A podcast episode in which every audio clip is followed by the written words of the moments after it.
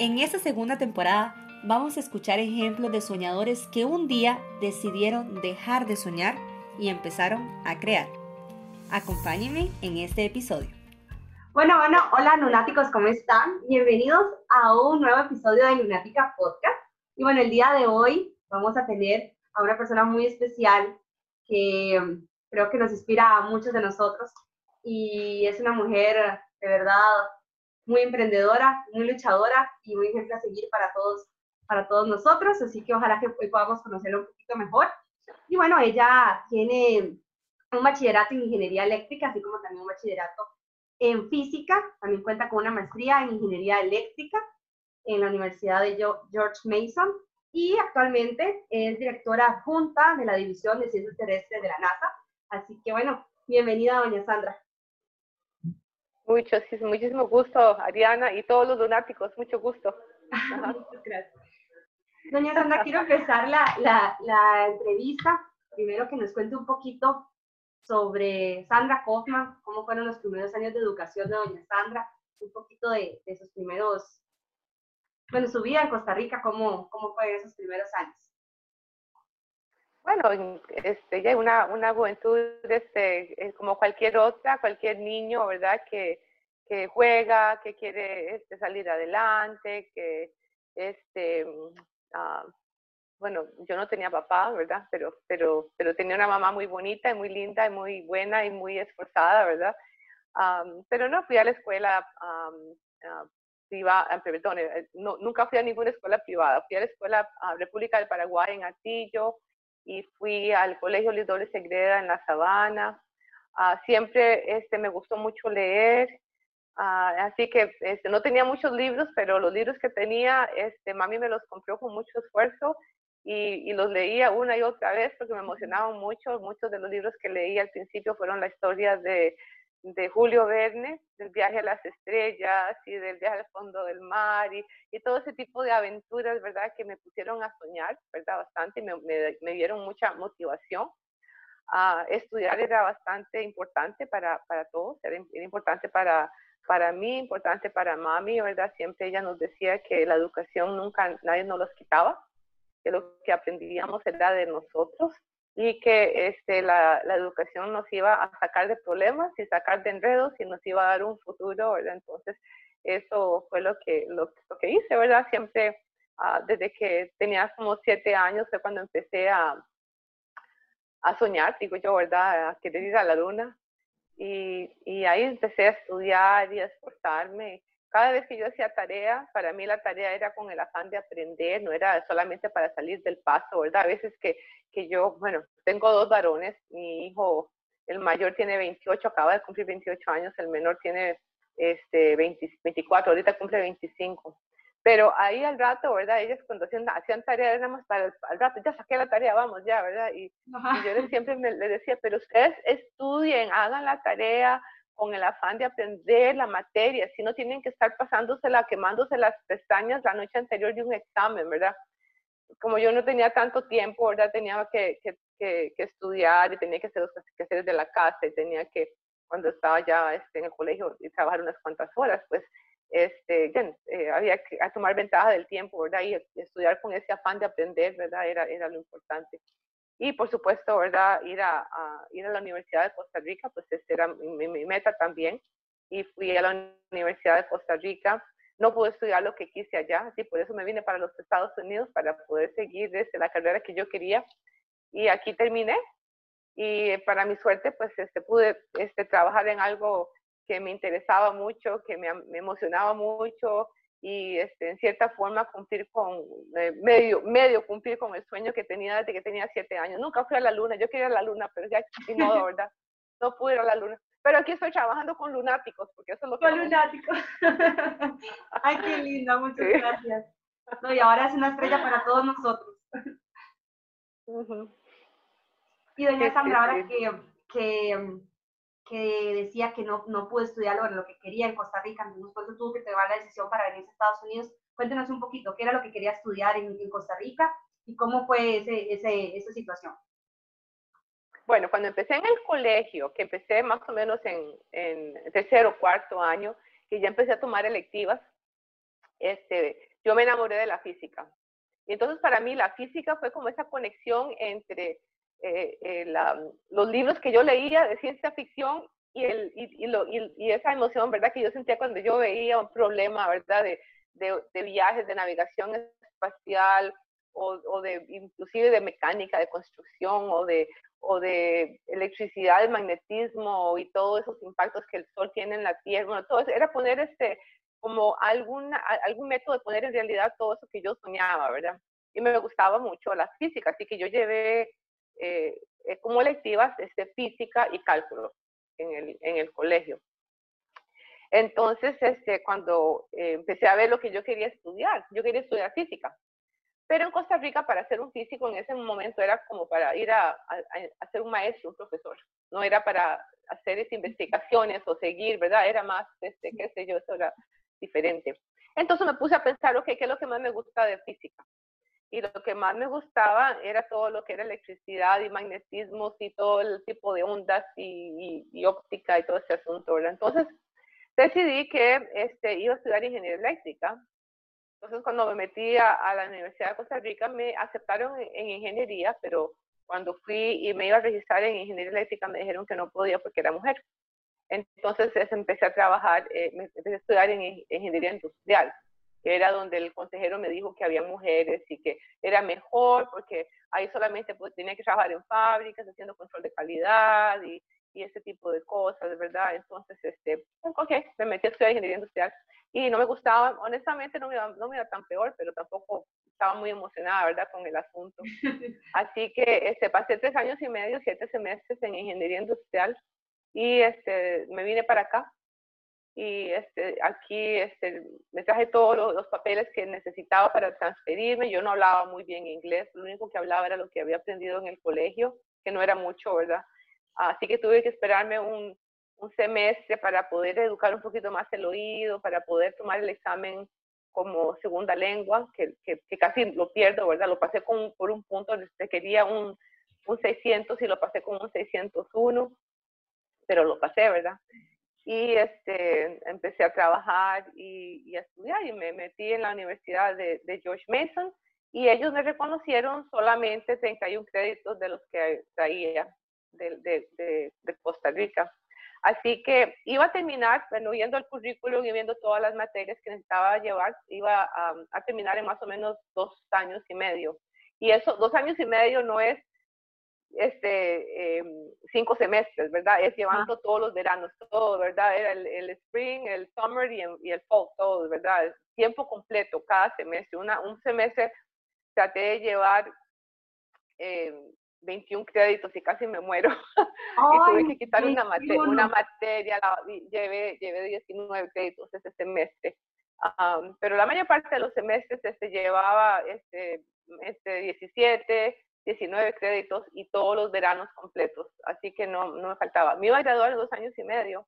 Y un día iba pasando por el, departamento de física y vi ese gran rótulo que dice, si usted está estudiando ingeniería eléctrica, puede quedarse un semestre más y se, y, se gradúa con un segundo bachillerato en, en física.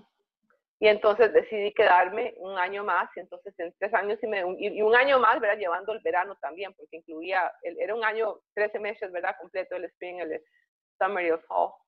Y este, me, me, me y me, me, gradué al fin con los dos bachilleratos este, en física y en ingeniería eléctrica. Eventualmente, pues ya me había casado y ya, ya, tenía, ya estaba trabajando a tiempo completo, fue que decidí regresar para sacar la maestría y eso fue otro dolor de cabeza, ¿verdad? Este, porque fue una, una clase por semestre, cada noche.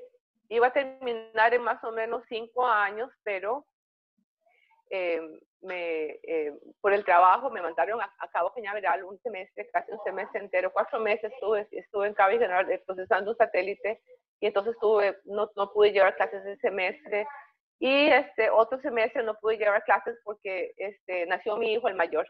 Así que cuando terminé la maestría ya estaba embarazada con el segundo varón. Él nació en noviembre y yo me gradué, él nació en noviembre del 95 y yo me gradué en mayo del 95. Así que ya tenía tamaña panza cuando, cuando te vi yo bajando todos los santos de que me aceptaran mi tesis porque tenía que presentar la tesis, ¿verdad? Y si no me la aceptaban, iba a ser un problema, ¿verdad? Porque entonces tenía otro semestre y, y, él iba a nacer y yo no iba a poder terminar.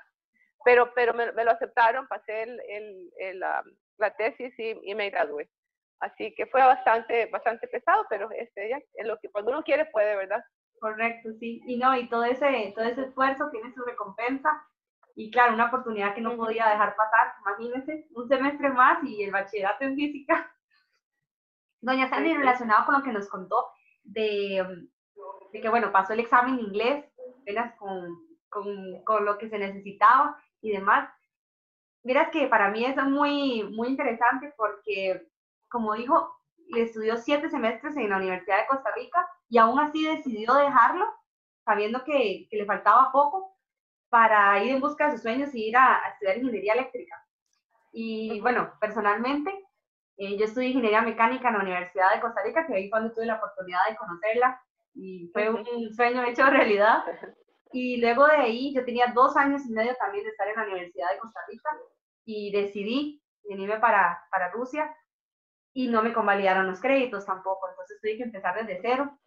Entonces todas las materias básicas, todo, y a veces el, el tiempo es ah, algo que vuelve uno como, como, como un enemigo. Uno piensa que el, que el tiempo es el enemigo de uno y que no se va a graduar en el tiempo que uno esperaba y demás, pero en realidad es muy relativo.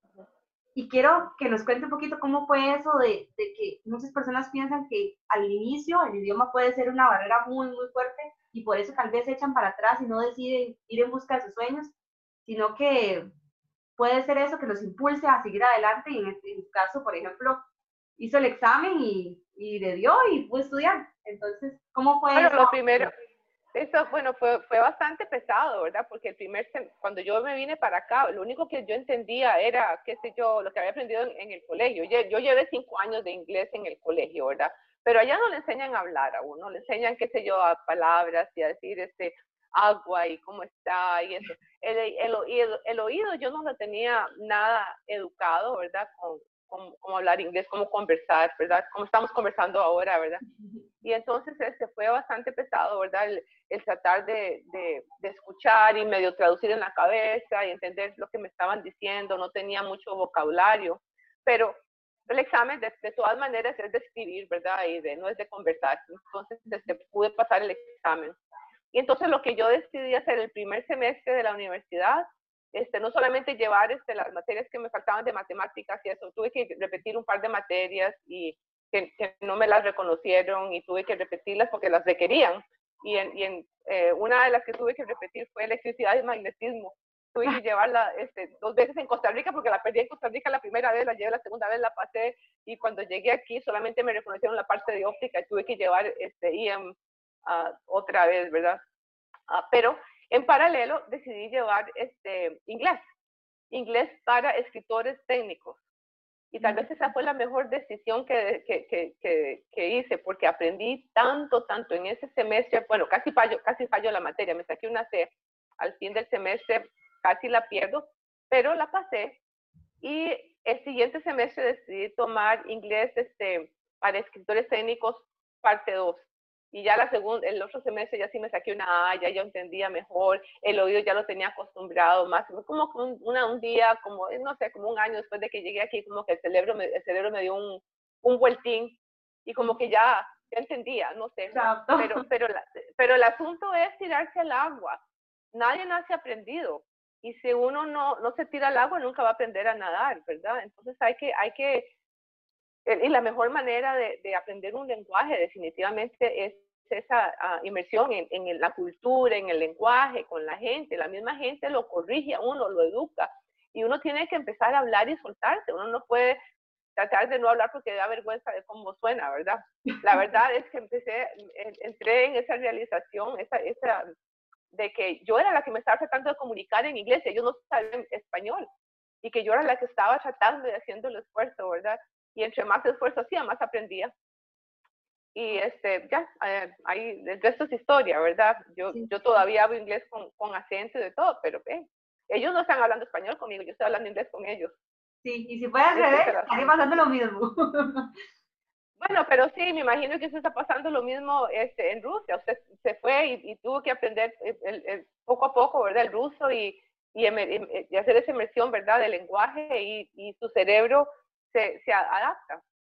Sí, y otra cosa muy, muy, muy vacilona es también con la cultura, que uno viene también con el chip, ¿verdad? Muy costarricense y tal ah, muy, muy cálido que somos y demás y ya obviamente llegar a otro, a otro ambiente completamente diferente puede llegar a chocar un poquito, pero sin embargo creo que eso a uno le, le forja mucho el carácter. Y de verdad que... Bueno, le digo que... Ajá. Sí, cuando conocí a mi suegra, cuando conocí a mi suegra la primera vez, eso fue un, un, un vacilón, ¿verdad? Porque ella es bien muy americana, ¿verdad? Muy, este, me casé con un americano, ¿verdad? Ya acabamos de cumplir 32 años de casados, pero la primera vez que mi esposo, bueno, éramos novios, me llevó a conocer a su mamá. Yo, como somos los chicos, ¿verdad? Un abrazo y un beso, y yo le voy a dar un abrazo, y me cogió las manos y me empujó. Y era qué vergüenza más grande la mía que tenía, ¿verdad? Porque ya, este, ahí, ahí aprendí a no manos, no besos, no nada, ¿verdad? A nadie, no, ¿verdad? no, bueno, por supuesto que ahora es ella la que me da un abrazo y un beso a mí, ¿verdad? Pero, pero, pero en ese tiempo, ¿verdad? Ella no estaba acostumbrada a todo eso y poco a poco se acostumbró que, que, que los chicos somos cálidos y somos, ¿verdad? Bastante, ¿verdad? Y esta, esta cuarentena está, este, ¿verdad? Eh, causando bastantes problemas, ¿verdad? Porque no nos podemos abrazar, besar, qué sé yo, saludar, este, es este... ahora sí se siente esa falta de afecto que aún antes uno la daba ya por hecho y ahora de verdad que uno la necesita. Sí, definitivamente. Y doña Sandra, algo que, que um, creo que a, muchos nos interesaría saber también es qué fue eso que la hizo decidir a usted, decidir a usted salir de Costa Rica. ¿Cuál, ¿Cuál fue ese momento en el que usted dijo, sí, yo quiero estudiar esto y quiero empezar a soñar y quiero ir a la luna, en mi caso? Era ese sueño, ese sueño que me jalaba. Yo tenía ese sueño de que me jalaba, ¿verdad? Y no importaba lo que tuviera que hacer para conseguir mi sueño.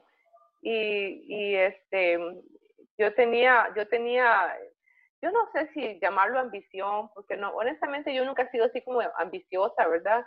Em, pero, pero pero yo quería, este, yo quería ver el mundo, yo quería este, llegar a estudiar lo que yo quería estudiar, yo, yo, yo estaba enojada porque, porque yo decía, pero yo, yo, yo puedo, yo soy capaz, porque no me dejan aquí hacer lo que yo quiero, ¿verdad? Entonces me fui a, buscarlo en otro lado, tocar otra puerta, ¿verdad?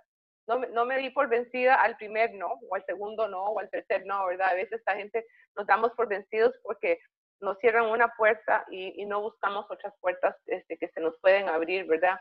Y a veces hay que tratar muchas veces antes de que uno encuentre una puerta que esté abierta y, cuesta, ¿verdad? Este, irse para otro lugar este, que uno no conoce, todo eso, es este, es este pesado, es duro y uno sabe que tiene que enfrentar muchos, muchas peripecias y muchos problemas y, y peligros y de todo, pero este, cuando uno quiere, uno, uno hace lo imposible.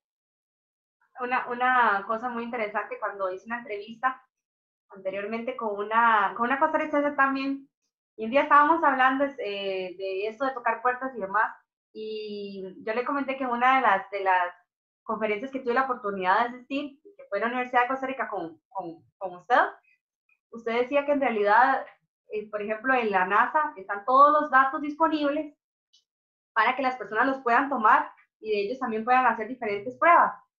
No, no específicamente ya todo ya está listo, ya todo está hecho, simplemente hay que empezar a experimentar y, y, empezar a probar. Y eso es lo que tal vez a veces nos cuesta. Yo creo que es por, por el chip que tenemos, ¿verdad? Que es que si nos dicen que, que no, es porque no, no se puede, pero no lo intentamos. Entonces, creo que da su historia para, para para inspirarnos y motivarnos mucho. Y relacionado a eso, luego de que usted terminó, bueno, la maestría y la maestría en ingeniería eléctrica en, en esta universidad de George Mason, ¿cómo fue su, su, sus primeros momentos en la NASA? ¿Cómo fue que doña Sandra ahora está trabajando como directora junta de, de esta división de ciencias terrestres? Ah, no, yo estaba trabajando para la NASA cuando estaba sacando la maestría. La NASA me pagó mi maestría. Este, eso fue, eso fue la, la, la eh, yo quería eh, eventualmente poder sacar un doctorado, pero como me quedé, como quedé embarazada, salí con mis hijos y, y, la maestría me costó seis años, ¿verdad? Y yo, no, hombre, pasar otros seis años con esto, no, no, no, ¿verdad? Este, pero no, yo cuando me gradué, cuando me gradué de la, de, con los dos bachilleratos, inmediatamente, este, me gradué en diciembre, ya el primero de febrero ya yo estaba trabajando para una compañía contratista para la NASA. No podía trabajar para la NASA directamente porque no tenía ciudadanía. La NASA es una agencia del gobierno de los Estados Unidos y solamente emplean gente que tienen ciudadanía. Pero, pero este, gente con uh, residencia sí pueden trabajar para compañías privadas. Y como la NASA es una agencia civil, no de defensa, entonces sí permiten gente con residencia trabajar en estas compañías para servir a la, NASA. Entonces, para mi suerte me fui a entrevistar con varias compañías y esa compañía me, me, me ofreció este trabajo este, haciendo proyectos para la NASA. Yo feliz de la vida porque no estaba trabajando para la NASA directamente, pero yo feliz de la vida que estaba trabajando y pisando los pasillos de la NASA y haciendo desarreglos, ¿verdad? Y este, esos primeros años eh, fueron, fueron tres años que trabajé para esa compañía este, fueron duros porque este, yo era una de las únicas mujeres, ¿verdad?, que estaban en el grupo y, y el, el, eh, el, el, a veces yo sentía que tenía que trabajar tan duro para demostrar mi capacidad, para demostrar que yo era, que, yo era capaz, ¿verdad? Este, y, y, ya cuando empecé a trabajar en la NASA directamente, fue otro brinco y otro más duro todavía, porque cuando yo empecé a trabajar, yo empecé a trabajar para un grupo que se llama el Satellite Servicing, el, el, el, proyecto de, servicio de satélites, que fue donde hicimos la primera misión de servicio del telescopio Hubble y este, hay otros, otros servicios de, de, de satélites que, que, hacíamos ahí. La mayor parte de las personas que trabajaban en este proyecto eran ya hombres cuarentones. Digo yo cuarentones, ¿verdad? Ya eran, eh, bueno, no me diga vieja, ¿verdad? Ya yo soy vieja, ¿verdad? Pero en ese entonces este, yo tenía, ¿cuántos años tenía yo cuando empecé a trabajar en la NASA? Eh, tal vez unos, unos 28 años, 29 años, qué sé yo, ¿verdad? Y, y, y trabajando con hombres que me llevaban 10, 20 años, ¿verdad? Y eran hombres. No había otra, otro, este, la única otra este, mujer que había en el proyecto era un ingeniero industrial, que era la, la que, la, la, que estaba a cargo de los procesos, ¿verdad? De la, controlar este, la contaminación de los satélites, ese era el trabajo de ella. El mío, el trabajo mío era, era más trabajar con el hardware, con los satélites, con diseña, diseño y eso. Y fue, fue, y fue bastante difícil al principio demostrar, este, encontrar mi voz, digo, más que todo, ¿verdad? Demostrar que yo era capaz, que, que, eh, que estábamos en una reunión y a veces yo decía algo y no me escuchaban y que me escucharan, ¿verdad? Este, y demostrar que, que, que, que, lo que yo hacía era, era bueno, buen trabajo. Y, me reconocieron al rato, ¿verdad? Y, y, ya tenía mi voz y ya este, poco a poco me, eh, me fueron promoviendo, me fueron dando trabajos más grandes. Eso es lo que yo les digo a los, a los muchachos y, y de ustedes, todos estos lunáticos, ¿verdad? Que están este, escuchando, es que este, cuando uno se gradúa con una carrera de, de, de este tipo, ¿verdad? De STEM, digo yo, de, carreras de STEM, ¿verdad? De, de, ciencias, matemáticas, tecnología, ingeniería, lo que sea. Al principio, pues uno empieza a trabajar y pues tiene jefes que le van a decir qué hacer, ¿verdad? Uno tiene que aprender de algún lugar, ¿verdad? Uno tiene que ganar experiencia. Pero eventualmente nos van a pagar para que nosotros sepamos qué hacer y qué recomendaciones hacer. Eventualmente tenemos que tomar la iniciativa de, de, de, de, empujar diseños, de empujar opiniones, de empujar tecnologías, de empujar todo ese tipo de cosas en vez de esperar que nos digan qué hacer. Entonces, eso fue la actitud que yo tomé eh, y fue que yo tengo que tratar de, poner este modelo al revés, en vez de ellos decirme qué hacer y en vez de yo solamente llevarles problemas y que ellos me, lo, me, le den solución, es yo, pues si tengo un problema, les expongo el problema, pero al mismo tiempo les expongo una solución. Este es el, este es el problema y esto es lo que pienso que tenemos que hacer. O, o, o, traer un diseño nuevo y por qué el diseño va a funcionar bien. O traer una idea y describir por qué la idea va a funcionar bien. Ser un poquito más este, eh, proactivo, ¿verdad? En ese sentido, ¿verdad? De, de, de, de verdad, que yo estudié, estudié ingeniería y, y, y la ingeniería lo que nos enseña es a pensar entonces, demostrarles que yo sé pensar. Y eso es este, lo, lo, lo importante. Así que este, pues poco a poco, ¿verdad? Eh, empecé por un laboratorio pequeñito, ¿verdad? Diseñando una cosita pequeñita, poco a poco me dieron gente, más, más responsabilidad, poco a poco, poco a poco fui subiendo peldaños y hoy día estoy a cargo de toda la división de ciencias terrestres de toda la agencia, este, de todo lo que la agencia hace relacionado con ciencias terrestres. Este, son uh, dos billones de dólares anuales de presupuesto con B.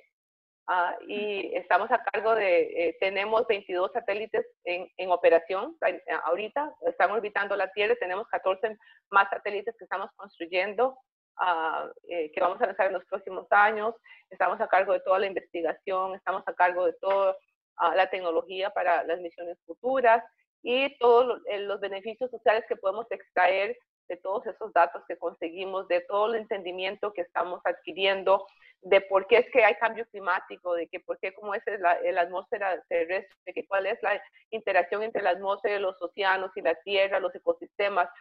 Todo eso este, eh, los estamos entendiendo. Y también trabajamos muy, muy uh, uh, junto con este, otros países del mundo que también tienen sus observaciones satelitales, ¿verdad? Porque no solamente la NASA tiene este, satélites que observan la Tierra, pero trabajamos con este, la, la, Agencia Europea, la Agencia Espacial Europea, la Agencia este, de Japón, trabajamos con este, muchas otras agencias del mundo que también tienen sus satélites y colaboramos con esos datos que estaba usted diciendo, ¿verdad? Que eran uh, gratis y abiertos y todos este, compartimos esos datos para el beneficio social de la humanidad. Y precisamente eso que, que usted decía, ahora tenemos la oportunidad de poder tener una, entrevista con el logo de la NASA atrás. Entonces, es un ah, bueno, aquí está.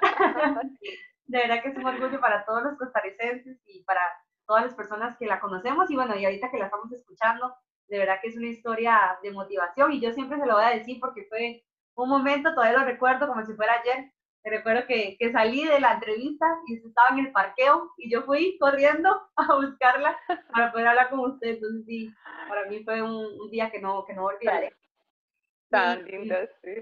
Y también relacionado a eso, fue cuando, cuando, cuando también uno se da cuenta que, que más que todo es la actitud, como usted lo decía, la actitud y va también relacionado a nuestra vida diaria, porque es así, tenemos problemas que nos vienen, nos vienen cada día y si no buscamos la solución es como seguir siguiendo el problema hasta que salga más grande. Entonces jamás, nunca le vamos a buscar la solución si, si no tenemos la actitud de poder resolverlo. Y doña Sandra, relacionado a eso, quisiera que nos contara un poquito de los retos que tuvo durante todo ese proceso. Ahora nos contaba que como el papel de, de la mujer, lo difícil que es, aparte de estar en otro, en otro país, y está también en un área que está solamente, bueno, gracias, gracias a, a, bueno, el esfuerzo, ¿verdad?, de, de, muchas mujeres ahora en esta área incursiona más, más mujeres cada año, pero sin embargo anteriormente y bueno, cuando, cuando era ese proceso, por ejemplo, en la ingeniería eléctrica en Costa Rica, había muy pocas mujeres en, en el área. Yo recuerdo que, por ejemplo, cuando estaba en ingeniería mecánica, solo era una compañera y yo. Entonces, todavía se sigue luchando por esto. ¿Cuáles fueron también otros de los retos que tuvo que pasar doña Sandra para, para poder estar donde está, aparte de, de, mm, de todo esto de, de, género?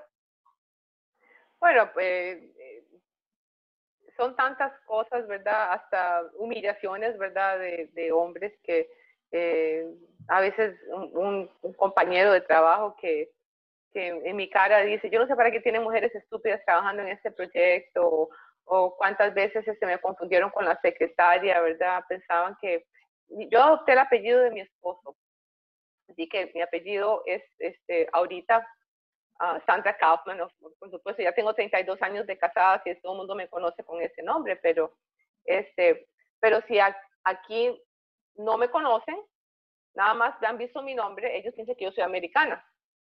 Entonces, este, una vez estaba um, una reunión Ah, y, yo había llamado a varias gente que vinieran a esta reunión. Y fue todo por correo electrónico. Y el, el día de la reunión llegué al cuarto de conferencias y no, no habían puesto la, el proyector ni nada. Entonces yo lo bajé, empecé a, a conectarlo todo y este hombre entra y se me vuelve a ver y me dice, vaya, tráigame una taza de café. Así lo dijo peladamente. No me dijo ni buenos días, no me dijo nada. Entonces yo le dije, el café está allá a la vuelta y de paso me trae a mí también café. Y no, se, fue, se, fue, se fue y regresó con su café, no me dio café. Yo me fui para mi oficina, no dije nada. Y al final de la, cuando yo llegué al cuarto de conferencias, ya cuando empezó la reunión y me paré al frente, digo yo, buenos días, yo soy Sandra Kaufman. Y lo vi a él, casi se mete debajo de la mesa el señor, ¿verdad? Muy al final de la reunión, al final de la reunión todavía viene y tiene la cachaza de venirme y decirme, perdone, pero yo pensé que usted era la secretaria. Y yo me quedé viendo y le digo yo, y así se trata la gente. ¿Qué importa de dónde sean? ¿Y qué tal si yo hubiera sido la secretaria? ¿Qué le costaba a usted decirme, buenos días, yo soy fulano de tal, ¿me podría decir dónde está el café? Yo con mucho gusto le hubiera traído una taza de café. Y hay que respetar a todo el mundo, no importa quién sea, de dónde sea, todo el mundo en este edificio, todo el mundo en la agencia está contribuyendo a la misión de la NASA, no importa si son la gente que limpian el piso, porque sin ellos no, no, no tenemos ni siquiera un lugar limpio donde trabajar, ellos nos están ayudando. Así que a todas las personas, no importa de dónde vengan, no importa de dónde van, hay que respetarlas. Y él cambiaba de rojo, así como está su, su blusa ahora, ¿verdad? este, rojo. Ah, pero es el asunto de, de, de, de, eso, de que hay que hablar las cosas inmediatamente cuando las cosas suceden también. Eso es lo que he aprendido también, que si alguien me dice algo, inmediatamente es criticar en privado también y el halagar en, en, público, ¿verdad? Así que si alguien me dice algo, inmediatamente, este, después de la reunión, algo en privado, yo los llamo y les digo, este, usted este, dijo esto y esto y esto y por estas razones no está correcto. Y siempre les doy razones, ¿verdad? Hay que, uno tiene que tener razones, no solamente decir no me gustó lo que dijo, eso no es suficiente. Hay que dar bases por las cuales, ¿verdad? Las cosas son ofensivas o las actitudes son ofensivas. Pero la otra cosa que he aprendido es que ese no es mi problema, es el problema de esas personas. Yo no tengo ningún problema. Yo sé lo que yo sé, yo, yo sé lo que no sé también, ¿verdad? Este, hay muchas cosas que yo no sé. Y, y por eso es que en ese trabajo que tengo hoy día me tengo que rodear con gente más inteligente que yo, porque hay muchas cosas que yo no sé. Entonces me tengo que limitar a lo, a, lo, a lo, que yo sé y confiar en toda esta gente que sabe lo que ellos saben y, y formamos ese equipo tan grande que tenemos. Y hay gente que piensa que ellos son los únicos y que tienen que estar aquí arriba y que tienen que que toda la gente les, les dé alabanza y que ellos son los únicos que saben y eso, así no funcionan en los equipos. Entonces, este, es, es importante, ¿verdad? Saber lo que uno sabe, pero también saber lo que uno no sabe y saber la ayuda que uno necesita. Y cuando hay problemas, hablar inmediatamente, ¿verdad? Y decirle a las personas inmediatamente por qué lo que ellos hicieron o dijeron no está correcto. Es como un, entrenar un perrito, ¿verdad? Cuando usted, este, un perrito hace una torta y le dice al perrito dos días después lo que pasó, el perrito no se va a acordar, ¿verdad? Pero si usted le da un, un, un, un, bocadito a ese perrito, cuando el perrito hace algo bueno, el perrito se entrena a hacer algo bueno, ¿verdad? Cuando hacen algo malo, igual, ¿verdad? Hay que... no, hay que sí, es, es, es, igual con la gente. La gente se le olvida lo que dijo un día después, unas cuantas horas después. Hay que, hay que hacer las cosas inmediatamente y poner el problema donde corresponde. ¿Verdad? eso de verdad que es, es y, uno, y uno lo aprende, ¿verdad? en la práctica, como dicen, y, y, también relacionado al trabajo en equipo. Porque si bien es cierto, eso es una frase y, que a mí me caló mucho, por ejemplo, cuando vine acá, que uno viene solo, y embargo uno se da cuenta que no se llega a los sueños solo. Se tiene que llegar en trabajo en equipo y de verdad que es, es, algo que uno tiene que aprender porque es difícil, es tolerancia, es perseverancia, es comunicación, pero si uno no tiene también la humildad de poder aceptar que se equivocó o de que no tiene la razón, es, es muy difícil poder trabajar en un equipo y de verdad que creo que trabajar en ese tipo de, de agencias tan grandes y en cualquier otro trabajo le enseña a uno mucho cómo, cómo tiene que ser uno, aparte de profesional, como, como, como ser humano. Y doña Sandra, quisiera que, que, que, nos devolvamos unos poquitos años atrás, ya como para ir finalizando esta entrevista, y que, que, ¿qué le diría usted a su versión de unos años atrás, a la versión de, de Sandra Kaufman más joven, cuando era, cuando era estudiante? ¿Qué le diría si pudiera regresar el tiempo?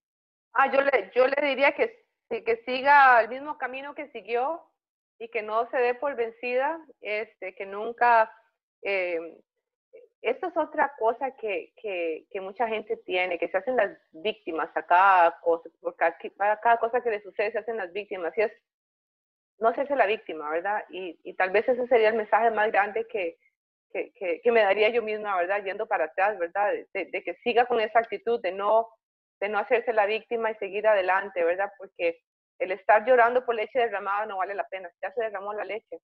Pero hay que aprender de por qué se derramó la leche, ¿verdad? Y no, no derramar la leche en el futuro, ¿verdad? Entonces, es, este, es viendo, es aprender es, esas lecciones aprendidas, pero viendo para el futuro, no viendo para atrás, ¿verdad? Como el cangrejo. Es este, aprender por todos los, los, errores y aprender por todas las, y, y, yo le diría a Sandro, se va a cometer muchos errores en el camino, porque nadie es perfecto. Pero lo importante no es cómo se cayó uno, sino cómo se levanta. Y cómo se sacude, cómo sigue uno para adelante. Y, y, y, no, y, no, y no estar viviendo en el pasado todo el tiempo, ¿verdad? Porque ya pasó. Es como uno aprende todo, de todo eso viendo para el futuro. Y, este, eh, y, les, les, voy a contar este, una de las cosas que, que, a veces este, mami y yo hemos conversado y es este, que todos, mami pasó por tantas cosas, ¿verdad? Que que, eh, y de ella he aprendido muchas, muchas cosas, pero todos, todos caminamos en una calle llena de piedras y llevamos una mochila en la espalda. Y cuando vamos caminando por esa calle, hay gente que se tropieza con una piedra, se agachan, la juntan y la ponen en la mochila. Y siguen caminando, se tropiezan con una piedra, se, aganchan, se agachan, la juntan y la ponen en la mochila. Bueno, al rato llevan una carga muy pesada, ¿verdad? Y no solamente se acuerdan de la piedra con la que se tropezaron hace rato, pero la buscan en la mochila, la sacan y se golpean el dedo gordo otra vez. Esas son las víctimas, ¿verdad? En cambio, hay gente que lleva la mochila igual, pero se tropiezan con la piedra, pero ahí la vuelven a ver y la dejaron en el camino. Y siguen caminando, se tropiezan con otra piedra, la vuelven a ver, pero ahí la dejan en el camino. Al rato siguen caminando y tienen la carga ligera, no tienen esa pesadez, ¿verdad? Y no es que se olvidaron de la piedra, pero al rato ya ni se acuerdan cuál piedra se quedó por allá botada y ellos siguen para adelante. Ellos, eh, quién sabe cuál piedra me, mal, me maltrató, pero ya no me duele y no me voy a molestar otra vez y ahí sigo para adelante, ¿verdad? Y es este, eso de no tener esa, es la actitud con la que uno encara la vida y con la que uno este, enfrenta los problemas que hay, porque problemas hay muchos. Y, y, y es este, no hacerse la víctima y seguir adelante, ¿verdad? Y, y, y no darse por vencido no estar ahí haciéndose una bolita y llorando y diciendo, oh mío, oh my, bla, bla, bla, ¿verdad? No, es, este, es hacer, hacer algo al respecto de nuestras circunstancias, de nuestras malas decisiones, porque vamos a hacer malas decisiones, eh, y, y, cómo, y cómo este, este arreglar, ¿verdad? Las cosas, este, viendo, viendo, encarando los errores y, y las malas decisiones y, cómo, y cómo salir adelante. Y de hecho, relacionado, relacionado a eso, es como todo, como cada piedrita y como todas esas circunstancias más bien lo que los hace es más fuertes, los hacen levantarse todavía con, con muchísima más fuerza y es, y es, ahorita acabo de vivir como un momento en el que recuerdo que de hecho vine con esa mentalidad de cuando yo llegué acá, por, porque la había escuchado a usted decirle en una, en una, una charla que tuvo. Y pues, bueno, a pensar, soy, soy, soy fan suya yo. y, y escuché eso de hacerse la víctima y desde el momento que yo llegué aquí, el, el idioma es algo que, que, puede determinar mucho si te quedas o si te vas. Y el camino llegaron 100, pero se quedan 4 y los demás se fueron. No solamente por eso, sino por el clima, sino por la comida, por, por las personas, por todo. Todo influye de una manera muy fuerte. Y aparte también si eres una persona que está muy arriesgada con la familia, la familia es muy grande y demás, todo eso puede influir. Yo llegué, yo recuerdo que cuando llegué acá fue una de las cosas que, que me, me, propuse a mí misma y fue que, aunque me costara, el hecho de ser extranjera, el hecho de, de, que haya dejado todo para poder seguir mis sueños, no me iba, no iba a determinar que yo era una víctima, sino más bien me iba a hacer más fuerte y iba a ser una persona que el día de mañana, y por eso fue la pregunta que, que salió, el día de mañana, cuando me hagan esa pregunta de qué le diría a mi versión más joven, sería eso, de que no me hice la víctima y por eso y pude, aunque sea vivir, porque eso es una experiencia, creo que estudiar en el extranjero y, Es difícil, es bastante difícil, pero, pero, pero sí, este, lo que no nos mata nos hace más fuertes, ¿verdad? correcto. Doña Sandra, ya para terminar, muchísimas gracias por, por aceptar, porque yo sé que su agenda y su, su, su, horario está muy ocupado y aún así decidió darnos este ratito a, a los lunáticos para que pudiéramos conocerla un poquito mejor.